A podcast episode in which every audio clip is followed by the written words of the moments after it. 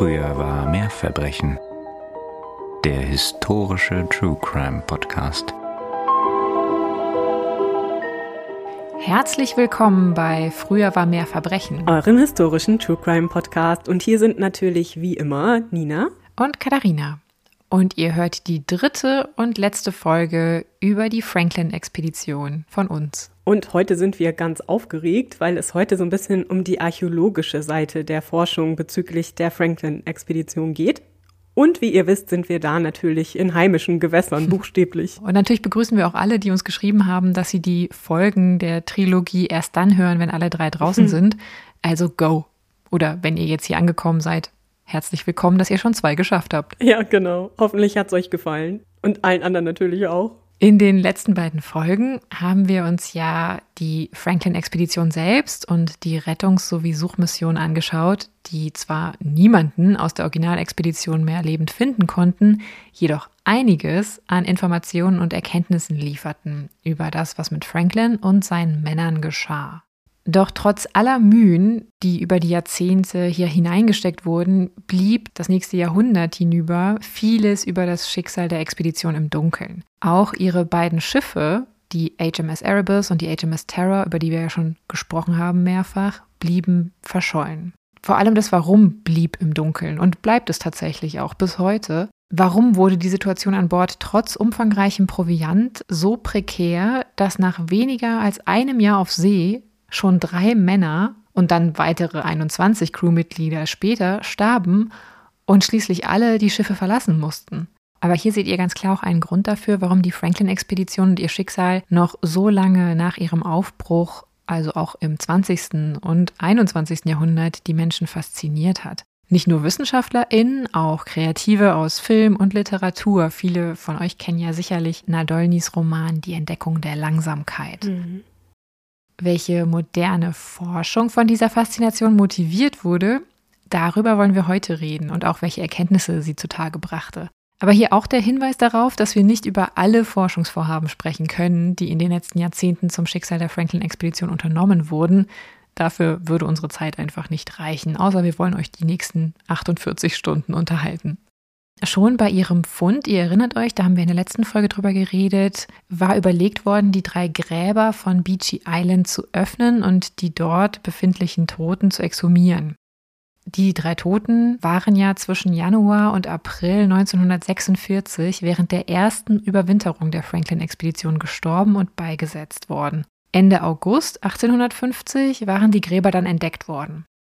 Laut ihren Kopfbrettern enthalten die Gräber die sterblichen Überreste des 20-jährigen John Torrington, des 25 Jahre alten John Hartnell und des 32-jährigen William Brain, einfach nur, damit ihr es nochmal im Gedächtnis habt. 1984 tatsächlich, also mehr als 100 Jahre nach ihrem Tod, öffnet ein Team aus WissenschaftlerInnen um den Anthropologen Owen Beatty die Gräber. Beatty und sein Team richten ein Lager ein, sogar mit einem Röntgengerät. Und ihr müsst euch vorstellen, das war jetzt unter Bedingungen, klimatischen Bedingungen gewesen, wo man jetzt nicht unbedingt daran denkt, in einem Zelt ein Röntgengerät aufzustellen. Aber natürlich auch den Umständen geschuldet. Sie konnten ja schlecht die Forschungsgegenstände mit nach Hause nehmen. Gut, hätte man natürlich auch machen können. Hat man ja zum Beispiel auch bei vielen Mumien gemacht, über die wir ja schon gesprochen haben. Aber hier hatte man sich ganz klar dafür entschieden, die Toten danach wieder zu bestatten in ihren Gräbern und halt nicht mitzunehmen. Am 12. August 1984 fängt dieses Team dann mit John Torringtons Grab an. Während sie sich durch anderthalb Meter Permafrost mühen müssen, steigt ihnen ein übler Geruch in die Nase. Man würde natürlich jetzt sofort vermuten, dass es sich hier um Verwesungsgeruch handelt, aber tatsächlich stellt sich raus, dass die Ursache dieses Geruchs ein verrottendes blaues Wolltuch ist, das Torringtons schön gearbeiteten Mahagonisarg bedeckte. Doch noch ehe die Leiche obduziert werden kann und Gewebeproben entnommen werden können, müssen die ForscherInnen den Toten zunächst mit warmem Wasser auftauen. Das wurde deswegen notwendig, weil Wasser in das Grab eingedrungen war und dazu geführt hatte, dass sich um die Leiche herum eine Art Eisblock gebildet hatte.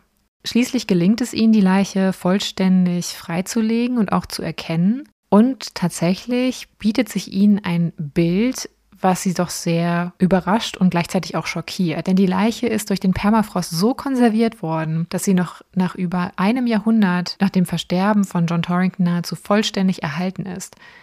John Torrington sieht einfach aus, als sei er gerade erst verstorben. Die Fotografien, die von den Toten gemacht wurden, die sind wirklich extrem ja, beeindruckend und aber auch erschütternd, weil sie halt nun mal noch so lebendig aussehen. Ich empfehle daher die Suche nach diesen Bildern, die gibt es im Internet, nur all jenen unter euch, die sich wirklich mit dieser Eindrücklichkeit auch auseinandersetzen wollen. Es könnte für viele eher verstörend sein und für Albträume sorgen, von daher lasst es dann vielleicht eher bei meiner Umschreibung.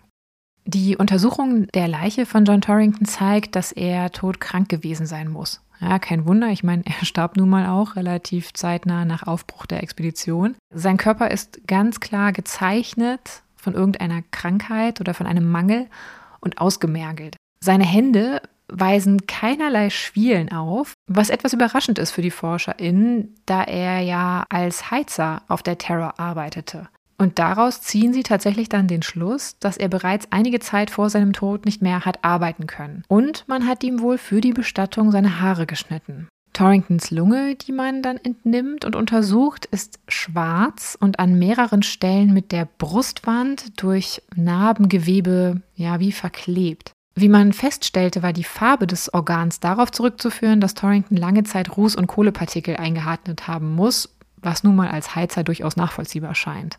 Nach drei Tagen, in denen sie die Leiche untersuchen und auch Proben entnehmen, legen die ForscherInnen Torrington wieder in sein Grab und beenden die Forschungsexpedition 1984. Aber natürlich wollen sie zurückkehren. Sie haben ja noch zwei der drei Toten, die sie exhumieren wollen. Und so kommt es, dass Beatty mit einem neuen Team im Juni 1986 nach Beachy Island zurückkehrt. Nun ist zuallererst John Hartnells Grab dran. Und bei der Mission dabei ist auch Hartnells Urgroßneffe, oh. der aufgrund dieses Umstandes die Chance hat, seinen Urgroßonkel zu treffen. Schnell findet das Team Spuren, die darauf hindeuten, dass das Grab einmal nach der Bestattung geöffnet wurde. Beatty kann später herausfinden über Korrespondenzen, dass das 1852 geschah. Nachdem das Forscherinnenteam wieder mühsam graben muss, man muss ja nun mal auch wieder den Permafrost durchstoßen und die Leiche muss auch wieder aufgetaut werden, stellen sie fest, dass John Hartnells Leiche bereits kurz nach seinem Tod zudem seziert worden war. Auf seiner Brust befindet sich ein umgekehrter Y-Schnitt und die inneren Organe waren nach ihrer Entnahme ungeordnet wieder in den Körper gelegt worden. Das war tatsächlich Beatty und seinem Team schon aufgefallen, als sie ihn geröntgt hatten. Das gefrorene Wasser um den Sarg herum war anders als bei Torrington leicht bräunlich verfärbt, was darauf hindeutete, dass nach der Bestattung durch die Schnitte der relativ frischen Obduktionswunden noch Körperflüssigkeiten ausgetreten waren. Da Hartnell Vollmatrose auf der Erebus war, wurde die Obduktion wahrscheinlich vom dortigen Schiffsarzt Stephen Samuel Stanley und seinem Assistenten Harry Diaz Goodsir durchgeführt. Hartnell selbst war am 4. Januar 1846 gestorben und die Expedition war ja am 19. Mai 1845 aufgebrochen. Sie waren also erst knapp siebeneinhalb Monate auf See, als Hartnell als scheinbar zweites Crewmitglied starb. Die Spuren einer Autopsie deuten ja jetzt nun mal klar darauf hin, dass Hartnell zu Lebzeiten schon Symptome gezeigt hat, welche man nun klären wollte und sich gegebenenfalls nicht erklären konnte bis dahin. Als letztes wurde schließlich dann das Grab des 32-jährigen William Brain, der war Soldat auf der Erebus, untersucht. Als man seine Leiche freigelegt hatte, stellte man überrascht fest, dass sie in großer Eile in den Sarg gelegt worden sein musste. Die Leiche ist hastig und unordentlich angekleidet worden und sie liegt auch verdreht im Sarg. Also einer seiner Arme befindet sich unterhalb seines Oberkörpers. Also man hat da nicht sehr viel Zeit und Geduld und Sorgfalt walten lassen. Auch Brains Körper bestand nur noch aus Haut und Knochen und er wog zuletzt wohl weniger als 40 Kilogramm zu Lebzeiten.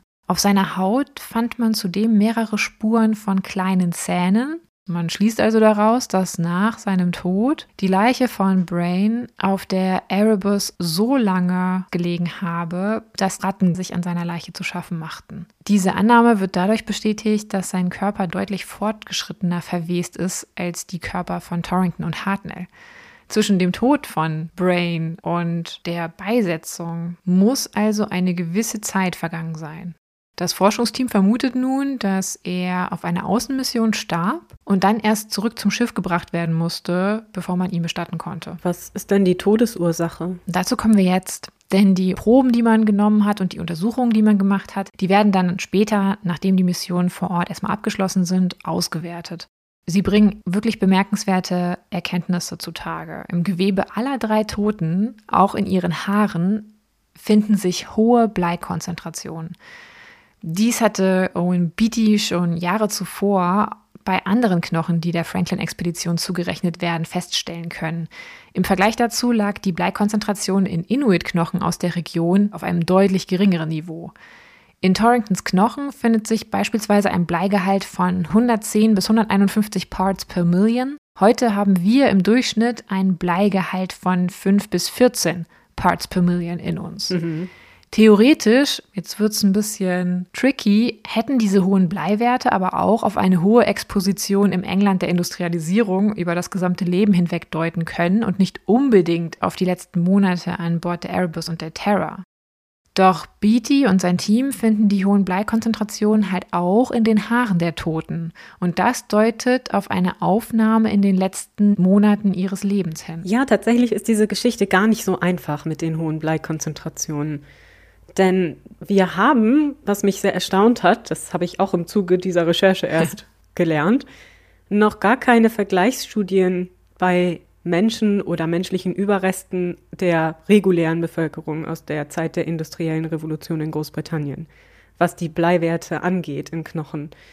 Und das ist etwas, das tatsächlich gerade auch passiert. Also WissenschaftlerInnen forschen gerade daran, um eben diese Vergleichswerte herauszufinden, um zu sehen, ob sie sich deutlich abheben. Also das bleibt spannend. Was Beatty und sein Team aber auch feststellen, ist, dass alle Lungen der drei Toten von Beachy Island stark beschädigt sind. Die ForscherInnen vermuten, dass sich Torrington beispielsweise geschwächt durch die Bleivergiftung eine Lungenentzündung zuzog, an deren Folgen er schließlich verstarb.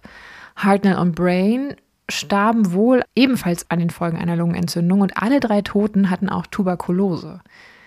Beatty und seine MitarbeiterInnen schließen aus ihren Erkenntnissen schließlich, dass die Männer unter einer chronischen Bleivergiftung litten, die sie sich während der Expedition zugezogen haben Später wurden diese Ergebnisse bestätigt, als weitere Knochenfunde der Expedition, die man woanders gefunden hatte, auf ihren Bleigehalt untersucht wurden. Aber wie du gesagt hast, ist das alles mit Vorbehalt zu genießen, weil es natürlich sein kann, dass dennoch die Männer auch schon vor der Expedition, wie andere ihrer Zeitgenossen, deutlich höheren Bleikonzentrationen ausgesetzt waren als wir zum Beispiel heute. Ja, genau. Was man aber sagen kann, dass es auf dieser Expedition nochmal eine zusätzliche Exposition gab. Die Wirkung einer solchen Bleivergiftung wären Symptome wie Verwirrung bis hin zu Paranoia, Entkräftung, Darmkrämpfe, Lähmungserscheinungen und eine generelle Schwächung des Immunsystems, wohl aber kein unbedingter direkter Tod. Schnell kommt so dann auch die Theorie auf, dass das giftige Blei aus den circa 8000 Konservendosen stammt, welche im Proviant der Expedition mitgeführt wurden. Diese Dosen bestanden aus Zinn und waren innen mit einer Lötmasse, die über 90 Prozent aus Blei bestand, abgedichtet. Später wurde diese Technik in Großbritannien allerdings auch verboten. Das Blei der Lötmasse könnte dann in die Lebensmittel ausgetreten sein und die Mannschaft sukzessive vergiftet haben. Jedoch waren solche Konserven nicht das erste Mal bei der Franklin-Expedition verwendet worden, sondern schon zuvor, seit 1811. Und da bei den anderen Expeditionen kam es zu keinen solchen Problemen. Zudem verfügten aber die Schiffe über Entsalzungsmaschinen, mittels derer sie auch Trinkwasser gewannen und die Dampfmaschinen betrieben. Diese Maschinen verfügten ebenfalls über Bauteile, die aus Blei bestanden bzw. mit bleihaltiger Lotmasse verbunden waren. Es ist also möglich, dass so noch zusätzlich Blei von der Mannschaft aufgenommen wurde. Und diese so herbeigeführte Vergiftung mit Blei hätte die Männer dann nicht nur geistig verwirrt und körperlich geschwächt, sondern auch die Ausbreitung schwerwiegender tödlicher Krankheiten wie etwa Tuberkulose begünstigt. Das wiederum würde die Schädigung der Lungen bei den drei Toten von Beachy Island zumindest erklären. Unabhängig von den Ausgrabungen 1984 wurden aber auch die sterblichen Überreste untersucht, die man sonst noch über die Jahrzehnte hinweg gefunden hat und mit der Franklin-Expedition in Zusammenhang brachte.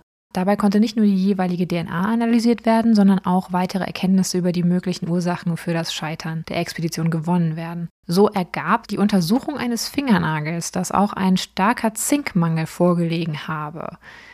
Dieser könnte die Mannschaft wie die Bleivergiftung ebenso anfällig für Infektionskrankheiten wie Lungenentzündung und Tuberkulose gemacht haben. Also es scheint hier, dass das Immunsystem der Crewmitglieder durch verschiedene Faktoren sukzessive immer stärker geschwächt wurde. Ganz spannend war tatsächlich auch ein Lager, das der Franklin-Expedition zugeordnet werden konnte, das man 1992 auf King William Island fand. Und zwar ganz in der Nähe von dem sogenannten McClintock Boat Place, also dem Ort, an dem die McClintock-Expedition dieses Boot mit den zwei Skeletten darin gefunden hatte. In diesem Gebiet wurden mehr als 400 Knochen und Knochenfragmente gefunden, neben zahlreichen anderen Funden, die der Expedition zugeordnet werden konnten. Und davon konnten zumindest zwei Individuen durch Isotopenanalysen als Europäer identifiziert werden. Und auch hier wiesen diese Knochen einen hohen Bleiwert auf. Das ist ja auch ganz spannend und belegt eigentlich nochmal, dass wir es hier mit Mitgliedern der Expedition zu tun gehabt haben werden. Was hier besonders spannend ist, ist, dass sich an 92 der 400 Knochen, also gut einem Viertel, Schnittspuren fanden. Auch waren die Knochen alle aus dem gleichen Bereich des Grabungsareals, nämlich aus dem westlichen Teil. Und hier fand sich auch eine Zahl von Tierknochen und anderen Gegenständen. Es kann sich also um eine Art Abfallbereich gehandelt haben. Die Schnittspuren an den Knochen wiesen eine Länge von 2 bis 27 Millimeter auf und waren durch ihre scharfen Ränder und große Abstände zueinander und eine sehr schmale Form unter dem Mikroskop gut von Tierzahnspuren zu unterscheiden. Die Spuren belegen, dass mit Metallklingen gearbeitet wurde, nicht mit Stein. Und das kann man ableiten von dem Verhältnis der Breite der Schnitte zur Tiefe der Schnitte. Auch sind die Punkte an den Knochen, an denen die Schnittspuren angesetzt sind, ganz typisch für Muster, die wir bei Entfleischungen sehen, also bei der Abtrennung von Fleisch vom Knochen, wo wirklich jedes bisschen Muskelfleisch von einem Knochen entfernt wird. Zudem gibt es auch einige größere Knochen, Oberschenkelknochen und Beckenknochen, die wohl zerbrochen worden sind, um an das Knochenmark zu kommen. Hier haben wir also nach dem heutigen Kenntnisstand einen archäologischen Beleg für den Kannibalismus, der ja schon von den Inuit an Ray berichtet worden war und für den er solche Häme und solche Anfeindungen geerntet hatte und die Inuit natürlich auch. Mhm. Und dann ereignete sich 2011 auch etwas Interessantes. In Greenwich in England steht ein Franklin Memorial, das an die verlorene Expedition erinnern soll. Das wurde nun 2011 restauriert und im Zuge dieser Restaurierungsarbeiten musste auch ein Leichnam, der unter dem Memorial bestattet worden war, exhumiert werden und konnte so von den Wissenschaftlerinnen untersucht werden. Dieser Leichnam war 1873 ganz im Süden von King William Island in der Nähe der Terror Bay gefunden und geborgen worden und auf diesem Wege dann auch nach England gelangt. Er ist tatsächlich einer von nur zwei Körpern, die zurück in die Heimat geschifft wurden, nämlich diesem Leichnam und dem Körper von John Irving, von dem wir letztes Mal schon gehört hatten. Mhm. Die viktorianischen Wissenschaftler identifizieren den Körper damals als den des Leutnants Henry Leviscount und als solcher wird er dann eben auch unter diesem Mahnmal bestattet. Als also ein Team unter der Leitung des English Heritage Archäologen Simon Mays 2011 den Körper untersucht, hegen sie daran zunächst auch keinerlei Zweifel. Es ist das erste Mal, dass tatsächlich die Überreste mit modernen Methoden angeschaut werden. Und so wird zum Beispiel auch eine Strontium-Isotopenanalyse des Zahnschmelzes durchgeführt. Also das ist eine Analyse, bei der herausgefunden werden kann, anhand eben der Strontium-Isotopen, in welchen Bereichen der Mensch wahrscheinlich sein Leben verbracht hat. Und dabei stellt sich raus, dass der Tote ziemlich sicher nicht aus Südengland stammt, wie Lewis Conte sondern aus dem Norden der Insel. Nach weiteren Abgleichen von Zahnarbeiten, Angaben zu Alter und Körpermaßen der verbleibenden Besatzungsmitglieder rückt ein anderer Kandidat in den Fokus, nämlich der Assistenzarzt an Bord der Erebus Henry Goodsir, von dem wir eben auch schon mal gehört hatten und den wir schon öfter erwähnt haben. Heute geht man davon aus, dass es sich bei dem Toten unter dem Memorial tatsächlich um Goodsir handelt. Natürlich ist es nicht hundertprozentig klar. Wir wissen ja, wie unsicher sowas ist und er war auch nicht der einzige Nordbrite. Also Goodsir war Schotte. Aber zumindest würde sich das mit den körperlichen Eigenschaften des Skelettes decken und so geht man heute davon aus. Was man bis 2011 allerdings noch nicht finden konnte, waren die Wracks der Erebus und der Terror. Gerade Kanada ist sehr bestrebt, die Wracks zu finden, weil die Franklin-Expedition und alles, was damit zu tun hat, tatsächlich eine große Bedeutung für den kanadischen Staat hat. Katharina wird gleich noch ein bisschen was dazu sagen, warum das so bedeutend für Kanada war. Aber das muss man im Hinterkopf behalten, wenn man hört, dass die Wracks der Erebus und Terra 1992 bereits zu nationalen historischen Städten Kanadas erklärt werden. Das hat auch damit zu tun, dass heute die Nordwestpassage wichtiger denn je ist. Das mag so ein bisschen anachronistisch wirken, aber durch die klimawandelbedingte Eisschmelze, ich muss jetzt ein bisschen ausholen, sind immer mehr Bereiche in der Arktis im Sommer eisfrei und der Permafrost taut. Dadurch können immer mehr Rohstoffe in der nördlichen Polarregion abgebaut werden. Der United States Geological Survey geht davon aus, dass nördlich des Polarkreises neben Kupfer, Gold und auch Diamanten auch ein großer Teil der unentdeckten weltweiten Gas- und Erdölvorkommen schlummern und nun zugänglich werden kein unwesentlicher Reiz für die angrenzenden Staaten. Jetzt geht es halt darum, wem es gelingt, am überzeugendsten den Anspruch auf das Gebiet zu erheben. Da gibt es halt Kanada, Russland, die USA, Norwegen und Grönland, die großes Interesse zeigen. Für die Kanadier ist die Passage aus ihrer Perspektive nationales Gewässer. Und seit 1990 ist es tatsächlich auch ein eigenständiges Territorium Kanadas, also quasi ein Bundesland, das sogenannte Nunavut nämlich die Region, die relativ autonom von Inuit verwaltet wird. Für viele der anderen hingegen handelt es sich bei dem Gebiet um eine internationale Schifffahrtsroute, die sie auch mal gerne ohne Kanadas Einwilligung durchfahren. Und deswegen werden und wurden die Untersuchungen auf der Suche nach der HMS Terror und der HMS Erebus von der kanadischen Regierung so forciert und finanziert. Denn beide Schiffe sind, auch wenn man sie zum Zeitpunkt 2011 noch nicht gefunden hat, bis heute Eigentum ihrer Majestät, der Königin von England, die ja auch Königin von Kanada ist. Und vertraglich war vereinbart worden, dass die Schiffe in Kanadas Besitz übergehen, sollte man sie finden. Und der kanadische Anspruch auf das Gebiet, um das diese Staaten jetzt hier ringen, könnte durch einen solchen Fund gefestigt werden also quasi ein Pfosten im territorialen Anspruch. Außerdem sind die Wracks seit 1992 nationale historische Stätten Kanadas. Und genau wegen des Anspruchs, den Katharina gerade schon beschrieb, wird im Gebiet des nördlichen Polarkreises immer wieder geforscht. Vor allem von Kanada aus natürlich, sowohl geografisch, geologisch, biologisch, hydrographisch, aber auch archäologisch. Und trotzdem bleiben die Erebus und die Terror lange Zeit verschwunden. Eine Grundlage für viele spätere Expeditionen war eine Untersuchung im Jahre 2008 einer Forschungsmission des kanadischen Hydrographischen Service, die den Meeresboden im Westen von King William Island in der Victoriastraße kartografieren sollte.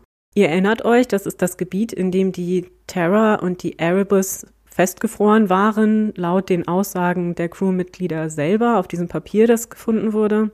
Und tatsächlich war man sich gar nicht so richtig darüber im Klaren, ob man in diesem Gebiet überhaupt vernünftig würde forschen können. Denn es war nicht klar, ob es überhaupt sicher ist für Schiffe, dorthin zu fahren und zum Beispiel eben den Meeresboden zu kartieren oder dort archäologische Forschungen unter Wasser durchzuführen.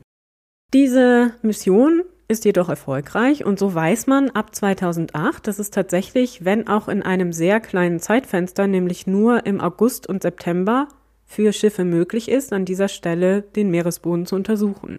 Und so führt man die Kartierung des Meeresgrundes mittels Sonar in der Gegend der Viktoriastraße in den folgenden Jahren fort. Ab dem Jahr 2010 wird dann der hydrographische Service von Vertretern und Forschern anderer Institutionen begleitet. Natürlich immer mit Blick auf die Möglichkeit, die Schiffe zu finden. So sind unter anderem Mitarbeiter der kanadischen Marine, der Küstenwache, der Provinzregierung von Nunavut und von Parks Canada, der kanadischen Altertümerverwaltung, dabei. Wegen des kurzen Zeitfensters muss man dabei ganz genau entscheiden, welches Suchgebiet man in dem Jahr untersuchen möchte. Denn eine zweite Chance gibt es nicht und nur ein begrenzter Teil des Meeresbodens kann jeweils erforscht werden. Und so stützt man sich teilweise auch auf die Berichte, die schon im 19. Jahrhundert von Inuit gesammelt werden konnten. Zum Beispiel durch Hall oder auch durch Ray. Die verorten die Schiffe südlich von King William Island, viel weiter südlich tatsächlich als die Angaben von Crozier und Fitzjames auf dem eben schon mal erwähnten Papier. So entscheidet man sich dort, also im Süden der Insel, mit der Suche anzufangen, beziehungsweise dort das Suchgebiet zunächst aufzubauen.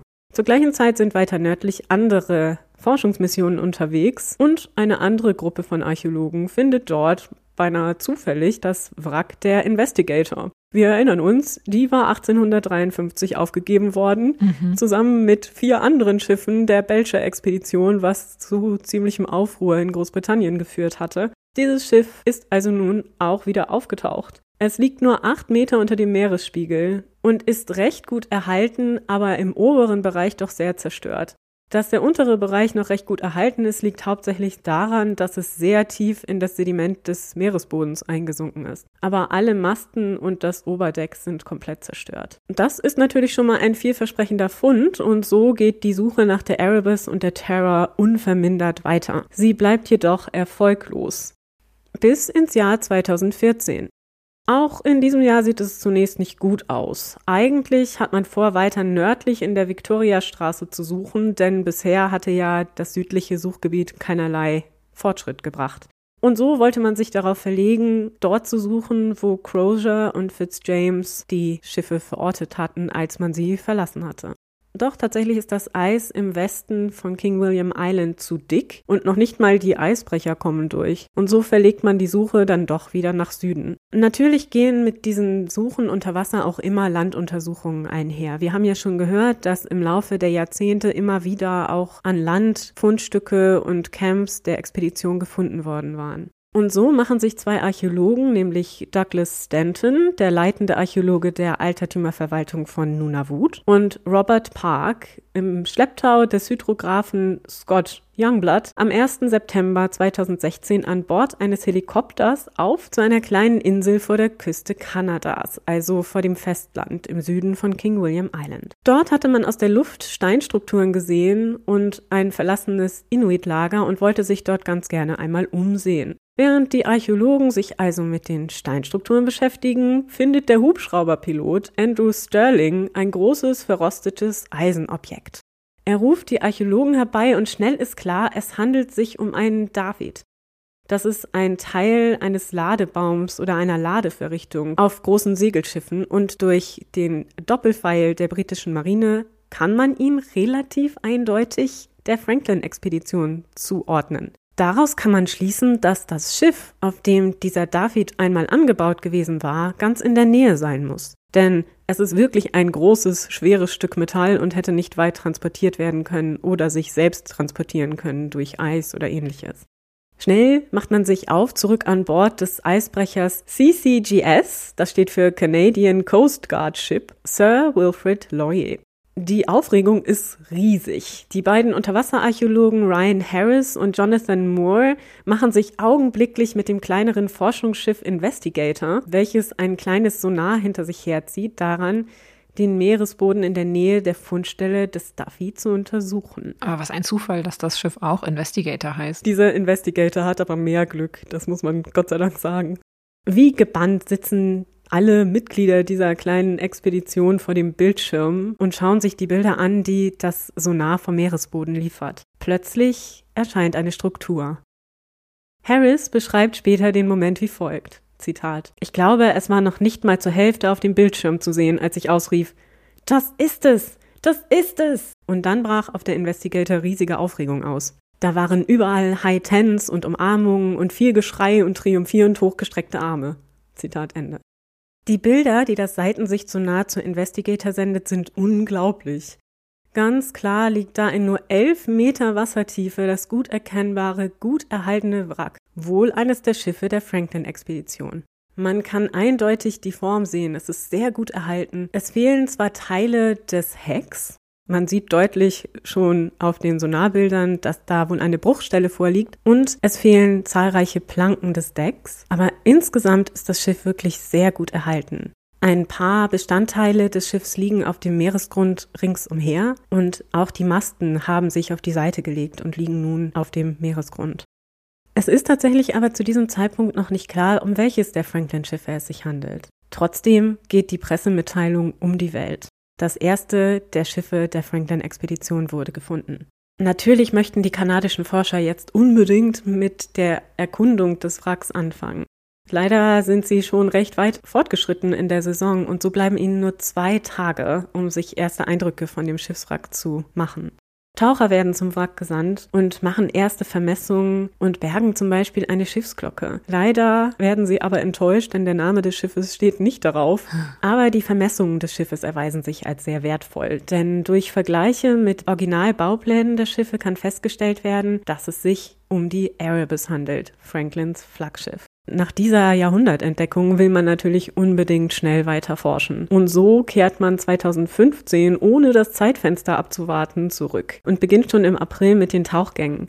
Und zwar bohrt man sich dazu durch das Packeis und schickt Taucher unter das Eis, damit man länger Zeit hat, sich den Forschungen zu widmen. Also auch eine ganz aufregende Geschichte. Da gibt es auch ganz spektakuläre Bilder davon, denn das friert auch schnell wieder zu. Das ist schon auch eine logistische Leistung. In der 2015er Saison werden zahlreiche Artefakte geborgen, zum Beispiel Teile des Steuerrads, zwei Kanonen, von denen es auch spektakuläre Bilder gibt, wie sie so unter dem Eis schweben, als man sie hochzieht. Also ganz aufregend schon das. Weitere Bestandteile des Schiffes, aber auch persönliche Gegenstände und Kleidung der Besatzungsmitglieder und zum Beispiel auch Teller, die sehr gut erhalten sind und Glasflaschen. Ein kleiner Wermutstropfen bei der ganzen Geschichte ist natürlich, dass die Terra trotz großer Bemühungen immer noch nicht gefunden werden kann. Auch 2015 hat man dabei keinen Erfolg und so kehrt man 2016 zurück, um nochmals nach dem zweiten Schiff Ausschau zu halten. In diesem Jahr befindet sich an Bord eines der Schiffe, nämlich der RV Research Vessel, Martin Bergmann, ein Ranger namens Sammy Cockwick. Sammy stammt aus Nunavut und lebt in Gioa Haven, einer Inuit-Siedlung im Südosten von King William Island. Und er hat eine interessante Geschichte zu erzählen. Eher zögerlich berichtet er dem Expeditionsleiter Adrian Chimnowski von einem Jagdausflug vor circa acht Jahren. Dabei seien er und sein guter Freund Onkel James in der Terror Bay jagen gewesen. Das ist eine kleine Bucht im Süden von King William Island, also so richtig versteckt. Dort in dieser Bucht hätten die beiden Männer einen Mast aus dem Eis ragen sehen. Sammy sei daraufhin zu dem Mast hingerannt und habe ihn umarmt und sei ganz begeistert gewesen und hätte auch Fotos von seiner Entdeckung gemacht. Leider habe er dann aber im Verlauf dieser Jagdexpedition seine Kamera verloren und wollte dann nichts mehr davon erzählen, weil er Angst hatte, dass man ihm nicht glauben würde. Also, wenn diese Geschichte wahr ist, dann wäre das natürlich spektakulär. Nun ja, man geht natürlich davon aus, dass nach so einer langen Zeit die Terror eigentlich gar nicht oben aufschwimmt. Also ich hätte vermutet tatsächlich, wenn ich es jetzt nicht mittlerweile besser wüsste, dass sie 2008 schon lange untergegangen ist. Ja, genau. Also ich meine, theoretisch muss ja das Schiff auch nicht mehr drangehangen haben am Mast, ne? Stimmt. Aber das zumindest die Geschichte von Sammy. Man entscheidet am 3. September 2016 es zu riskieren und die Martin Bergmann untersucht den Meeresgrund in der Terra Bay. Nach nur zweieinhalb Stunden Untersuchung des Meeresbodens mittels Sonar taucht tatsächlich ein Wrack auf. Sofort schickt man ein ferngesteuertes Tauchboot zu dem Wrack hinab, das in 48 Meter Tiefe liegt. Und das ist wirklich spektakulär. Also, ich meine, ja, wir sind vielleicht ein bisschen nerdig, aber das Wrack der Terror ist wirklich unglaublich gut erhalten. Das sieht man schon auf den Sonaraufnahmen. Hier ist nichts beschädigt. Selbst der Bugspriet, also diese lange Spitze am Bug eines Schiffes, mhm. ist noch komplett erhalten. Das ganze Deck ist in wunderbarer Verfassung. Alle Luken sind geschlossen. Es gibt keine Löcher irgendwo im Schiff, die erkennbar wären. Das ist wirklich unfassbar beeindruckend nach der langen Zeit. Die ersten Aufnahmen, als man um das Schiff herum diesen Tauchroboter-Sende zeigen zum Beispiel auch noch unzerbrochenes Fensterglas im Heck des Schiffes, also an Crozers Kabine. Das ist wirklich unglaublich beeindruckend. Und das ist auch ein echter Vorteil, denn dadurch, dass das Schiff, zumindest so wie es sich jetzt darstellt, keine größeren Öffnungen hat, ist darin eine ziemlich versiegelte Umgebung zu erwarten. Und das wiederum begünstigt die Erhaltung von organischen Materialien. Also Wasser wird ja schon eingedrungen sein. Ja, also ich denke, hier wird es sich hauptsächlich darum handeln, dass nicht besonders viel Meereslebewesen eingedrungen sind und auch nicht so viel Meereslebewesen auf den Gegenständen wachsen. Denn zum Beispiel sieht man bei der Terra jetzt schon sehr gut, dass in den Innenräumen kaum Algen und ähnliches an den Gegenständen sind. Mhm. Das ist wirklich beeindruckend. Was allerdings viel da ist, ist Sediment. Das heißt, Meeresboden, der durch die kleinen Öffnungen eingedrungen ist, also Sand quasi, und der sich über viele Dinge gelegt hat. Und das wiederum kann auch ein Vorteil sein, denn da haben wir wirklich so eine anaerobe Umgebung, die dadurch geschaffen wird. Das bedeutet, es kann kein Sauerstoff an die Gegenstände gelangen. Also sagen wir, eine Seekiste wäre mit Sand gefüllt worden mhm. und darin befänden sich Unterlagen, Dokumente, Fotos und ähnliches die könnten tatsächlich immer noch lesbar bzw. sichtbar sein, wenn wir ganz großes Glück haben. So weit sind wir noch nicht mit den Forschungen auf der Terra. Wir wissen also noch nicht, welche Schätze sich da im Inneren verbergen, aber möglich wäre es durch diese Umgebung. Das heißt, es kann tatsächlich möglich sein, dass das Schiff bis wenige Jahre vor 2008 noch einigermaßen sichtbar auf dem Packeis trieb und dann erst mit der Zeit nach unten gedrückt wurde. Ja, also nach den Aussagen von Sammy, ja. Und das wäre natürlich faszinierend. Ne? Mhm. Es ist aber, wie gesagt, auch möglich, dass der Mast oder einer der Masten abgebrochen war und noch im Eis steckte.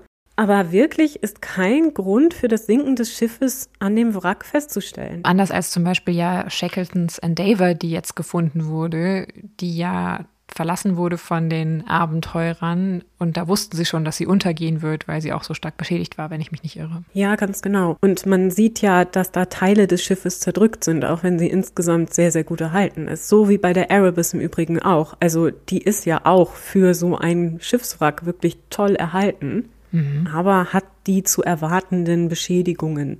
Während die Terra wirklich, zumindest soweit uns heute klar ist, nach heutigem Forschungsstand, keinerlei Beschädigung aufweist. Und es sind auch alle Luken geschlossen.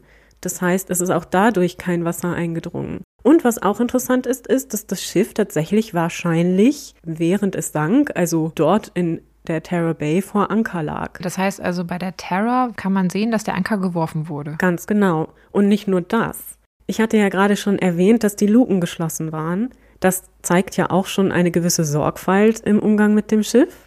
Und was auch wirklich interessant ist, ist, dass die Oberlichter im Deck des Schiffes, also die führten zum Beispiel zur Kapitänskajüte und zu anderen Bereichen des Schiffes, damit da eben für ein wenig Helligkeit gesorgt werden konnte, nicht abgedeckt waren. Das hätte man aber in jedem Winter getan. Das heißt, dass es als der letzte Mensch, auf welche Weise auch immer, die Terra verließ, Frühling oder Sommer gewesen sein wird. Oder der letzte Mensch ist an Bord verstorben. Oder das, natürlich. Das ist auch möglich. Solange sich noch ein Mensch um das Schiff kümmerte, war es wohl nicht Winter. Mhm. Sagen wir es mal so. Das ist ja auch schon eine spannende Einsicht. Also, was wir daraus machen, können wir gleich nochmal spekulieren. Während der letzten Jahre wurden dann in mühsamer Kleinarbeit hunderte Objekte von den Schiffen geborgen. Also man hat tatsächlich kontinuierlich immer in diesem Zeitfenster geforscht, bis auf eine kleine Pause wegen der berühmten Corona-Problematik. Und unter diesen Funden sind tatsächlich auch wirklich spektakuläre. Zum Beispiel findet man an Bord der Erebus die nahezu perfekt erhaltenen Schulterklappen des Leutnants James Walter Fairholm. Das ist wirklich auch mal ein Blick wert. Da verlinke ich euch auch einen Artikel, wo ihr das sehen könnt. Auch interessant ist ein Stiftetui aus der Speisekammer des Kapitäns, das wohl einmal dem Steward Edmund Hoare gehört hatte und ein Stempel mit dem Namen des Stewards. Eine Haarbürste konnte auch geborgen werden, in der sich tatsächlich noch Haare befinden. Also hier sind vielleicht auch nochmal DNA-Analysen oder ähnliches möglich. Insgesamt ist es wirklich faszinierend, den Forschern bei der Arbeit zuzusehen und auch da werden wir euch einige Videos verlinken. Ich fange mal mit den Forschungen auf der Erebus an. Dazu muss man vielleicht noch ein bisschen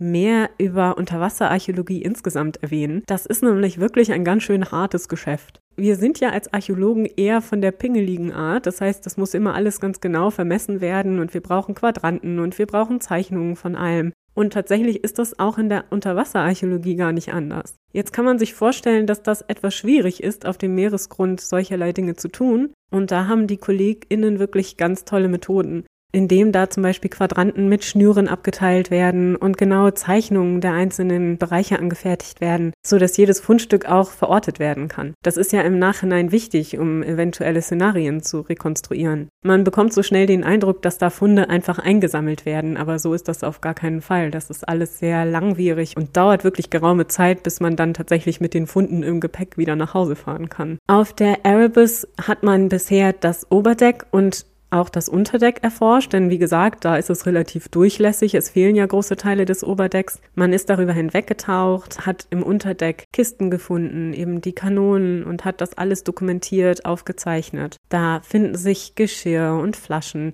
persönliche Gegenstände, zum Beispiel auch eine Zahnbürste hat man gefunden. Da gibt es auch ganz interessante Videos dazu, wie die KollegInnen da mit ihrer Tauchausrüstung zugange sind. Also da wird bestimmt in den nächsten Jahren auch noch viel Interessantes auf uns zukommen. Und was mich wirklich richtig fasziniert hat, ist ein Video der ersten Tauchfahrt durch die Terra. Und zwar hat man bisher noch gar nicht im Inneren des Schiffes selber geforscht. Das heißt, es sind keine Taucher dort gewesen, sondern man hat nur einen ferngesteuerten Tauchroboter in das Wrack gesandt. Und zwar durch eins der kaputten Fenster in der Kapitänskajüte. Denn wie gesagt, das meiste andere ist ja noch verschlossen. Und das empfehle ich euch wirklich anzuschauen. Ich werde auch das verlinken. Man gleitet mit diesem Roboter in dieses Schiff und es sieht wirklich so aus, als wäre es gerade erst verlassen worden. Ringsumher stehen Möbel, in den Regalen stehen Flaschen, Teller noch aufgestapelt, was ich unglaublich finde. Da stehen Tische, gut Stühle sind teilweise umgefallen, aber es wirkt wirklich wie eine Situation, die im Grunde gerade erst verlassen wurde. Und dieser Roboter taucht dann durch die Flure, alle Türen sind weit geöffnet, was natürlich auch schon so ein bisschen unheimlich wirkt.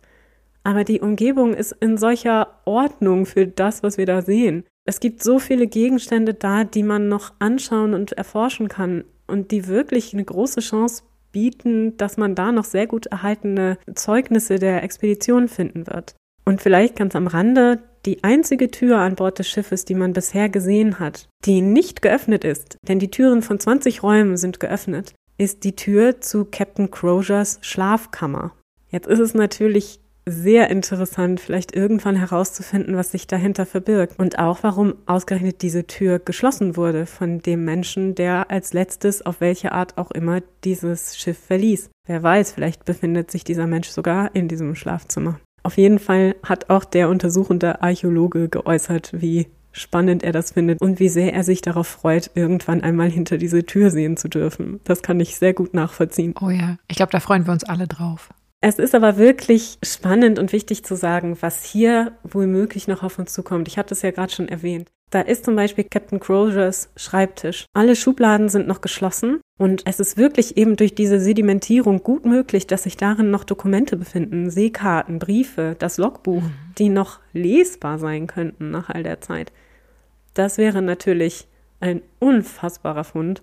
Und da sollte man sich vielleicht auch nicht allzu viele Hoffnungen machen, aber es ist zumindest nicht ausgeschlossen.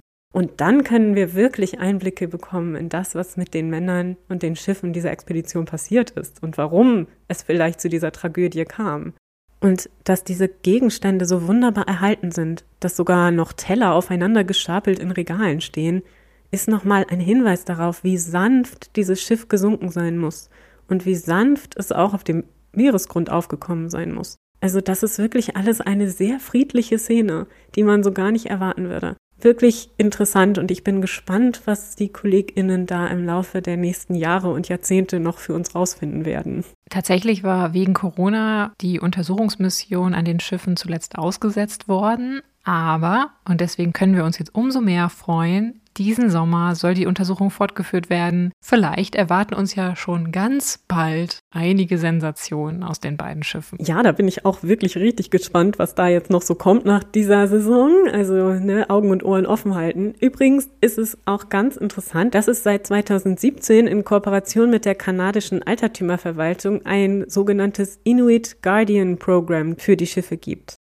Das heißt, die Einwohner von Gioa Haven verbringen jeden Sommer ihre Zeit in Camps in der Nähe des jeweiligen Wracks und achten darauf, dass niemand Unbefugtes dort taucht. Es soll auch zukünftig so sein, dass eine etwaige touristische Erschließung der Wracks und oder eine wissenschaftliche Nutzung der Wracks fest in der Hand der Inuit liegen soll.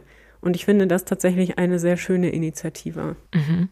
Und ganz zum Abschluss vielleicht noch eine ganz aktuelle Entwicklung oder zumindest ziemlich aktuell. Sie ist jetzt auch schon wieder ein Jahr alt, aber die Zeit rennt. Und zwar wurde im Mai 2021 tatsächlich zum ersten Mal die Identität eines verstorbenen Mitglieds der Franklin-Expedition per DNS-Test herausgefunden. Und zwar durch das Team der University of Waterloo unter der Leitung von Douglas Stanton, von dem wir ja schon gehört hatten, der ja auch bei der Entdeckung der Erebus eine große Rolle spielte.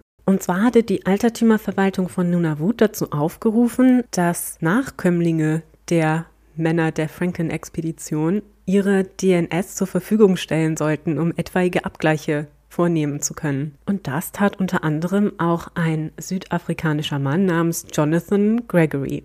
Seine DNS wurde verglichen mit skelettierten Überresten, die 2013 auf King William Island gefunden worden waren. Und siehe da, tatsächlich ist Jonathan der Ur-Ur-Urenkel des Toten. Und damit ist auch der Tote identifiziert. Es handelt sich um John Gregory, der als Ingenieur auf der Erebus gedient hat. Für Gregorys Familie ist das tatsächlich heute noch hoch emotional. Und natürlich hatte man sich immer sehr mit der Expedition verbunden gefühlt. Das war ihm ja auch bewusst, dass da ein Vorfahr verschwunden war. Und so hat diese Familie nach so langer Zeit endlich Gewissheit, was mit ihrem Vorfahren geschehen ist. Mhm. Und ich denke, dass wir in nächster Zeit noch häufiger solche Meldungen hören werden, denn da ist einfach die moderne Technik so weit fortgeschritten mittlerweile, dass wir solcherlei Dinge erwarten können. Und es wäre ja auch interessant zu sehen, ob sich noch Tote auf einem der beiden Schiffe befinden. Das könnte ja sein. Ja. Es bleibt auf jeden Fall weiterhin spannend und die kanadischen KollegInnen sind da fleißig bei der Arbeit. Aber was sagst du, Katha, sollen wir uns jetzt mal ein bisschen hier daran machen, das Ganze aufzudröseln? Ja, sehr gerne. Denn man fragt sich ja unweigerlich angesichts des schrecklichen Schicksals, der Mitglieder der Franklin-Expedition, warum ist es so gekommen? Und wäre der Tod aller, der ja vermutlich eintrat, zu verhindern gewesen? Klar, nicht zu unterschätzen ist das Klima vor Ort. Von Datenauswertungen basierend auf Eisbohrkernen wissen wir mittlerweile, dass die Franklin-Expedition, ich habe es ja auch schon einmal erwähnt, zu einer Zeit mit extrem kalten Sommern in der Arktis aufbrach und unterwegs war. Manche sehen auch eine große Verantwortung bereits bei der britischen Admiralität. Zum einen hätte sie kleinere Schiffe mit kleineren Besatzungen beauftragen sollen, die wendiger und zur Not einfacher durch Fischfang oder Jagd zu versorgen gewesen wären. Zudem hätte man im Vorfeld schon Versorgungsdepots anlegen müssen und schon deutlich früher Rettungsmissionen losschicken müssen. Auch John Franklin selbst wird von manchen eine Verantwortung zugewiesen. Soweit wir in der Retrospektive und auch ohne das Wissen über Details der Vorgänge an Bord zumindest schließen können. Franklin hätte dafür Sorge tragen müssen, eigentlich, so war er auch beauftragt worden, dass ausreichend Informationen über die Expedition deponiert werden und zwar in diesen schon mehrfach erwähnten Formblättern. Eigentlich war er dazu verpflichtet, immer mal wieder hierzu Steinmale, also diese Cairns, über die wir auch letzte Folge schon gesprochen haben, zu errichten. Und warum auch immer ist das scheinbar unterblieben. Und das hätte dazu führen können, dass Suchmissionen, die dann losgeschickt worden sind, vielleicht eine Chance gehabt hätten, noch einige der Männerleben zu finden. Wir wissen ja, 48, also 1848, sind die ersten aufgebrochen. Manche vermuten tatsächlich nach dem Fund der beiden Schiffe, weil sie ja deutlich weiter südlich gefunden wurden, als eigentlich ihr letzter uns nachvollziehbarer Standpunkt oder Ortungspunkt gewesen ist, dass die Schiffe gar nicht dorthin gesegelt wurden, wo sie gefunden wurden, sondern über das Packeis dorthin drifteten. Doch John Geiger, das ist der CEO der Royal Canadian Geographical Society, meint, dass das ziemlich unwahrscheinlich ist, da die Drift sich dort in dem Bereich woanders hin bewegt. Das heißt, wenn die Drift dafür verantwortlich gewesen wäre, dass die Schiffe sich nach Süden bewegen, dann wären sie leicht in eine andere Richtung gedriftet worden. Und da, wo sie rausgekommen sind oder da, wo sie gefunden wurden, müssen sie eigentlich via Segeln hingekommen sein oder Dampfmaschinenantrieb. Und das ist ja auch ziemlich klar, gerade bei der Terror, dass sie da nicht hingedriftet ist.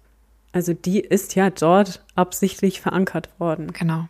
Und die Terror Bay ist außerdem auch wirklich unwahrscheinlich als Ort des Endes einer Drift. Also auch hier empfehle ich wieder unsere früher war mehr Verbrechen Google Map. Aber das ist wirklich eine abgeschiedene Bucht, die auch eine verengte Einfahrt hat. Mir persönlich erscheint mittlerweile, nachdem wir uns jetzt auch so lange mit dem Fall beschäftigt haben, folgendes Szenario am wahrscheinlichsten. Ich bin mal gespannt, was du dazu sagst. Im Grunde handelt es sich um eine fatale Mischung verschiedener Faktoren. Also zum einen vergiften die bleihaltigen Konserven und das Blei aus der Entsalzungsvorrichtung die Mannschaft sukzessive und die Vorräte versorgen sie gleichzeitig nicht ausreichend mit allen wichtigen Nährstoffen. Sie entwickeln unter anderem einen Zinkmangel. Doch aufgrund der Größe der Crew kann das Nahrungsangebot nicht für alle adäquat durch Jagd oder Fischfang ergänzt werden, beziehungsweise damit diesem Mangel entgegengewirkt werden. Dies führt dann dazu, dass die Crew unter Verwirrung, Entkräftung etc. leidet und die Widerstandskraft ihrer Immunsysteme immer kleiner wird. Hinzu kommt dann natürlich noch das besonders kalte Klima und die besondere Witterung vor Ort und angesichts der Enge sowie Feuchtigkeit unter Deck können sich natürlich Krankheiten schnell ausbreiten. Hinzu kommt ja, wir haben es gehört in der ersten Folge, diese Schiffe waren nicht mit viel Platz belegt, sondern im Grunde war alles voll mhm. mit den Menschen vor Ort, mit dem Proviant, der mitgenommen wurde. Man sitzt dort auch ziemlich aufeinander. Man kann sich nicht aus dem Weg gehen. Das ist natürlich nicht unbedingt die beste Voraussetzung, wenn man vermeiden möchte, sich anzustecken. Dann kommt natürlich noch hinzu, dass Franklin die Expedition nach der ersten Überwinterung auf Beachy Island im Sommer 46 unwissentlich in den fatalen Packeisstrom westlich von King William Island manövriert, aus dem die Expedition auch im Sommer darauf nicht entkommen kann. Franklin war wohl davon ausgegangen, dass King William Island im Osten mit dem Festland verbunden ist und er so nur die westliche Chance hätte, beziehungsweise nur westlich vorbeisegeln konnte. Das ist aber eine fatale Fehleinschätzung gewesen. Aber dafür kann er im Grunde nichts. Zudem lässt Franklin, und das kann man ihm halt vorwerfen, bis zu diesem Punkt nicht ausreichend Informationen deponieren und Formblätter zurück. Und das kann man ihm theoretisch, außer wir kennen andere Details dessen, was abgelaufen ist an Bord, die vielleicht dazu geführt haben, vorwerfen. Mhm. Und dann stirbt Franklin am 11. Juni 1847. Auch weitere Männer sterben in der Zeit im Eis und am 22. April 1848 verlassen dann die 105 Überlebenden die Schiffe unter Führung von Francis Crozier im Norden von King William Island, um über das Land nach Süden zu gelangen. Sie nehmen einiges an Proviant und Ausrüstung mit sich in zu Schlitten umgebauten Beibooten, die sie selbst, ausgezehrt wie sie mittlerweile sind, auch noch ziehen müssen. Weitere sterben bei diesem sogenannten Marsch in den Tod, aber irgendwann scheinen mindestens einige von ihnen zu den Schiffen zurückkehren zu wollen. Und einige davon schaffen es wohl auch, machen die Schiffe wieder fit und segeln weiter nach Süden. Aber warum und wann die Schiffe dort dann untergehen, wo sie gefunden wurden, das können wir zumindest noch nicht sagen. Möglicherweise werden uns die Erebus und die Terror hier aber weitere Antworten liefern. Es ist nämlich unklar, ob sich nicht doch noch menschliche Überreste auf den beiden Schiffen finden lassen. Beispielsweise war es im Jahr 2000 gelungen, an Bord des 1864 im amerikanischen Bürgerkrieg gesunkenen U-Boot H.L. Hunley vor der Küste von South Carolina die Skelette der Besatzung noch zu finden, und zwar vollständig. Es gibt bis heute auch Fachleute, die es sogar für möglich halten, dass im Wrack der Titanic noch menschliche Überreste auffindbar sind. Von dem her ist es auch durchaus möglich, dass bei weiterer Forschung in der Terra und in der Erebus auch noch die sterblichen Überreste von einigen Crewmitgliedern auf ihre Entdeckung warten. Aber was meinst du? Würdest du dich meiner Theorie anschließen? Also ich würde mich dir vollkommen anschließen wollen. Ich glaube auch, dass man eine Ursache, wie zum Beispiel nur Bleivergiftung, nicht feststellen kann. Mhm. Das ist auch, glaube ich, zu kurz gegriffen. So funktionieren ja solche Fälle einfach nicht. Wir wissen natürlich auch nicht, welche sozialen Dynamiken es gab an Bord. Wir wissen ja zum Beispiel aus den Briefen von Francis Crozier, ganz am Anfang vor dem Beginn der Reise, dass er Franklin nicht unbedingt vertraut hat. Vielleicht gab es da auch Spannungen untereinander, das kann ja durchaus sein. Mhm. Was ich aber jetzt nach dem Auffinden der Wracks wirklich auch als bewiesen ansehe, ist, dass die Männer irgendwann zurückgekehrt sein müssen. Da stellt sich natürlich die Frage, wann das war. Es muss ja eigentlich nach 1848 gewesen sein oder zumindest nach dem Verlassenszeitpunkt, vielleicht ja auch später im Jahr, aber die Wahrscheinlichkeit ist eher gering. Sie müssen ja auch haben segeln können und das ist ja, wie wir gehört haben, auch heute noch ein sehr, sehr schmales, kleines Zeitfenster. Es müssen aber entweder die Männer der Erebus and Terror gewesen sein oder aber andere Briten, denn dafür war einfach die Behandlung der Terror zu fachmännisch. Also sie wurde ja vollkommen fachmännisch verschlossen, sie wurde gepflegt. Das würde ja jetzt zum Beispiel eine, wie man ja auch manchmal gehört hat, eine Inuit-Familie vielleicht, die sich auf das Schiff begibt oder so, würde ja nicht diese Rituale einhalten, ne, die man da pflegt dann vielleicht. Mhm. Ich finde es auch spannend, einmal zu schauen vielleicht, das können wir aber einfach nicht belegen, wann die Toten, die man an Land gefunden hat, in der Abfolge gestorben sind. Es gibt ja einige Tote, die noch relativ gesund gewesen waren, wie zum Beispiel John Irving, der muss ja relativ früh verstorben sein, oder es ging ihm länger gut. Ich meine, das klingt jetzt banal, aber ist ja tatsächlich so. Also war er vielleicht einfach nicht so krank wie andere? Oder gehörte er zu denen, die nochmal auf die Schiffe zurück sind? Aus welchem Grund haben die länger überlebt? Denn das müssen sie ja haben. Ja. Also all solche Fragen sind für mich immer noch nicht geklärt. Ich freue mich sehr darauf, wenn sie mal geklärt werden können. Ich weiß nicht ob, aber wenn, dann wäre schön. Ich denke aber im Großen und Ganzen hast du das sehr schön zusammengefasst. Ich denke auch, so wird es gewesen sein. Ob am Ende tatsächlich Mitglieder der Expedition doch unter Inuit überlebt haben könnten, das würde ich dahingestellt sein lassen. Also für unmöglich mhm. halte ich das tatsächlich auch nicht. Denn es waren ja einfach am Ende unfassbar lange Jahre, die wahrscheinlich ohne jede Aussicht auf Rettung da im Eis verbracht wurden.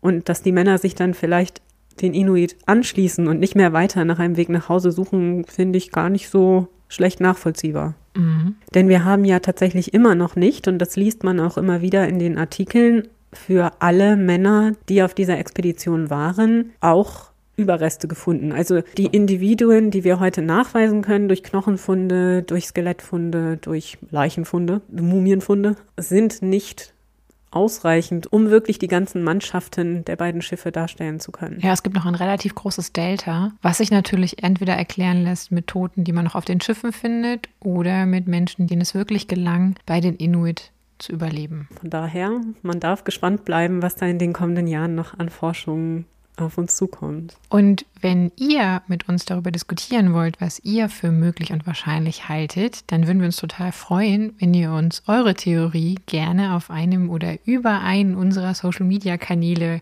kundtut. Natürlich allzu vorderst der Instagram-Kanal. Den Link findet ihr natürlich dazu in unserer Folgenbeschreibung gerne da kommentieren und mit uns diskutieren, was ihr glaubt, was geschah mit den beiden Schiffen und ihrer Crew. Oder per Mail. Unsere Mailadresse findet ihr natürlich dann auch in den Show Notes, genauso wie alles andere, was ihr braucht, um mit uns in Kontakt zu treten. Und auch die Adresse unserer Kaffeekasse. Das ist alles dort im gelobten Land der Shownotes. Ganz genau. Und wie immer bedanken wir uns ganz herzlich für all die netten Nachrichten, die wir schon von euch bekommen und natürlich auch für eure Unterstützung über unsere kleine Kaffeekasse. Wir sind euch unendlich dankbar. Und in diesem Sinne entlassen wir euch und freuen uns darauf, euch dann in zwei Wochen hier wiederzusehen. Bei Früher war mehr Verbrechen, dem historischen True Crime Podcast.